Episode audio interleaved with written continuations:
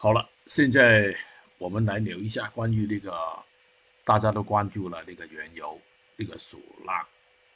昨天啊，那个油呢就跌下来挺多的哈，今天早上也跌了一段啊，到了三十点五零。呃，为什么我开盘之前呢就就说啊，那个油相关的一些品种呢，空一段就马上需要平出来。那个理由啊，看看我这个数浪，这个是顶啊，四零点四四啊，下来，那现在那个数浪是一、二啊、三、四、五，四浪不建议 OK 的啊，一二三四五，这个三是最强的，里面也是一二三四五，呃，如果你把一分钟拿出来呢，你可以数一下哈，这个是不是？但是。现在已经过去了哈，你不数也没所谓。呃，下来之后，A 有可能是一啊，这个浪形之后就反弹了。当然，反弹是一波 A、B、C，A，A 是五浪结构的啊，你数一下，一二三啊，A、B、C、D、E 的啊，这个是四五，就等于说一波 A 是推动的，前面简单。后面复杂一点，啊，二浪简单，四浪复杂一点，走一个推动的五，这个就是 A 了，几浪 A 啊，呃 A B C 反弹嘛，反弹起码是 A B C 哈，A B 啊，这个是 C，呃，一二分出来的几浪，一二三四五，这个是一二三四五啊，走得很急，下来也很急。就等于说反弹是 A、B、C 完成了，这个就是 B 有可能是二。好了，下来 怎么办呢？是未来是一个，有可能是一个 C，有可能是一个三啊，对吗？怎么走呢？一浪比较强，大家也看到了哈。你看到一二三四低的啊，低一点的四五，紧波行情呢，这个就是几浪一，就是 C。有可能是三浪里面的几浪一二反弹不多的啊，呃，好像是一个气型的一个反弹下来，从这里下来你就明白了，跌破这个一你就知道后面有一个三，通常来说三是比较强的，啊，呃，大概率是比一强，下来呢这个就是三了，啊，你可以数一下啊，从这里到这里，啊，是不是一个五浪结构？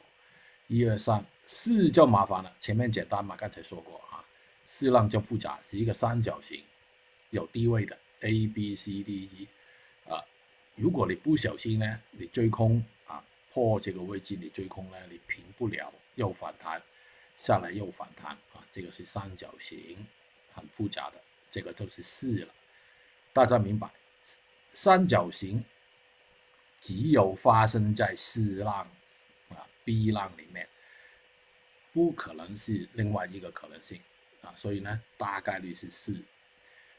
当时你就准备了，我们开盘就在这个附近，一打下来一个五，其实早上九点钟之前已经开始有些跌的，你数一个五浪结构肯定是需要出来的，啊，就等于说我们那个商品呢没有反映那个原油的走势嘛。所以呢，大概率是很多人很恐慌就抛售，一打上来就马上需要平了，因为原油在这个位置呢已经建完一个一二三四五，有可能是 C，有可能是三，是面临一个反弹了。如果是 C 呢，就另外一组的反弹啊，A、B、C 乘 A、B、C 大回调。另外一个可能性呢，就是这个是三，这个是三，就不超过这个位置。就一二三，我把那个线从上面拉下来的意思就是，他们是同等级的浪，里面这是几浪啊？把那个线连起来的那个，当时是一个拐点啊，那个拐点呢就是一个同等级的浪形。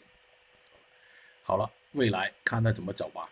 啊，如果没有见到这个位置就掉，啊，就是一二三四五了。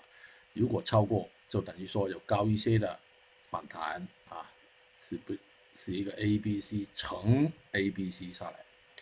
花时间了啊。